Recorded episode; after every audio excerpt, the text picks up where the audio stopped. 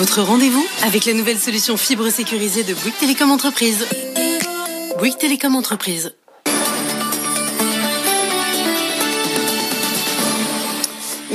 18h. Bonsoir Stéphanie. Bonsoir Edwige, bonsoir à tous.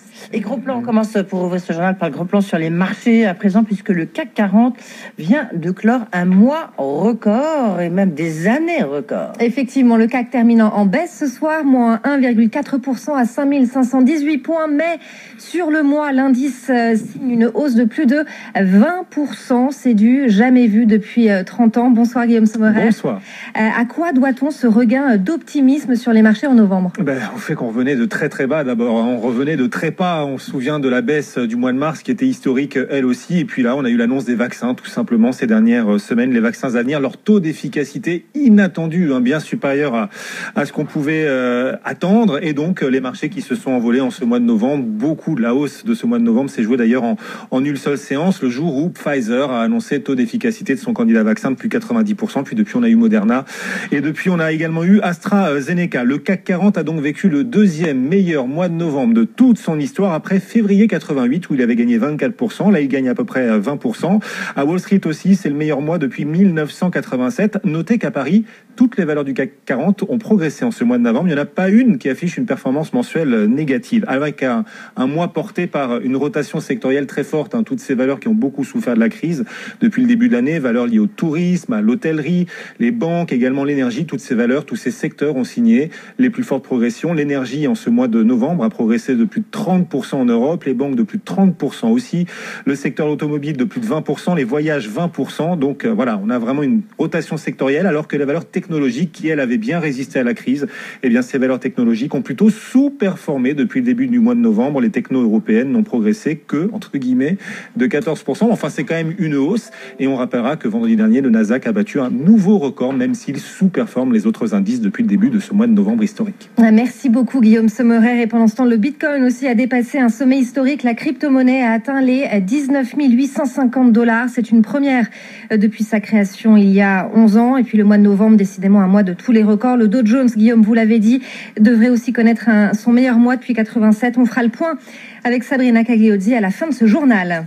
C'est une, véritable bombe à retardement que le gouvernement va essayer de désamorcer ce soir, celui des congés payés dans le commerce. Oui, parce que si les établissements restent fermés administrativement, les salariés en chômage partiel continuent d'accumuler des jours de congés payés qu'il faut bien euh, rémunérer, qu'il faudra bien rémunérer un jour. Une réunion est prévue à 19h, dans une heure donc, entre la ministre du Travail, son homologue délégué au PME et les représentants du secteur. Thomas Schnell.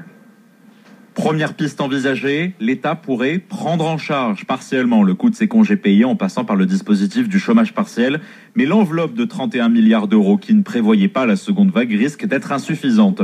Deuxième piste, la possibilité pour les salariés en chômage partiel de prendre leurs congés pendant la fermeture des établissements. C'est déjà possible depuis le premier confinement, mais pendant six jours seulement pour l'instant. Autre piste envisagée, baisser le nombre de congés payés pendant le chômage partiel étaler les congés payés au-delà de mai 2021 ou encore exonérer les congés payés de charges patronales. Enfin, le MEDEF propose, lui, de les mettre sur un compte épargne-temps, mais la plupart des entreprises du secteur n'en ont pas. La facture des congés payés pourrait grimper jusqu'à 550 millions d'euros pour l'hôtellerie-restauration, selon les calculs du principal syndicat LUMI. Et on en parle d'ici une dizaine de minutes, cinq minutes même, avec Philippe Martinez, le leader de la CGT. Autre dossier sur la table de l'exécutif, l'aide aux stations de ski. Elles seront ouvertes à Noël, mais les remontées mécaniques, elles demeureront fermées. Or, cette période des vacances scolaires représente autour de 20% de leur chiffre d'affaires. Le gouvernement réfléchit donc à un soutien financier spécifique et à une campagne de promotion pour la réouverture. Et alors que les parcs d'attractions sont toujours fermé. Disneyland Paris négocie en ce moment une rupture conventionnelle collective. Elle concerne le départ de 1000 salariés. Le parc ne devrait pas rouvrir avant le 13 février au plus tôt. Et la direction n'envisage pas de retour de l'activité à la normale avant 2022. Sur le front du vaccin, Moderna dépose aujourd'hui les demandes d'autorisation sur le marché pour son vaccin. Il serait efficace à plus de 94% selon le laboratoire. En France, la stratégie vaccinale se met en place. Un milliard d'euros ont été provisionnés dans le budget 2021 de la sécurité sociale. Avec cette somme, le gouvernement entend acheter 35 millions de doses, mais ce budget pourrait être revu à la hausse. Aux États-Unis, ça y est, c'est officiel. Joe Biden a choisi Janet Yellen pour diriger le Trésor américain. L'ancienne présidente de la Fed et son équipe devront livrer un soutien économique immédiat au pays pour faire face à la crise. En attendant, la Fed prolonge de trois mois les facilités de crédit aux entreprises. Elles sont étendues jusqu'au 31 mars 2021. Et justement, tout de suite, c'est l'heure d'aller faire un tour sur les marchés américains.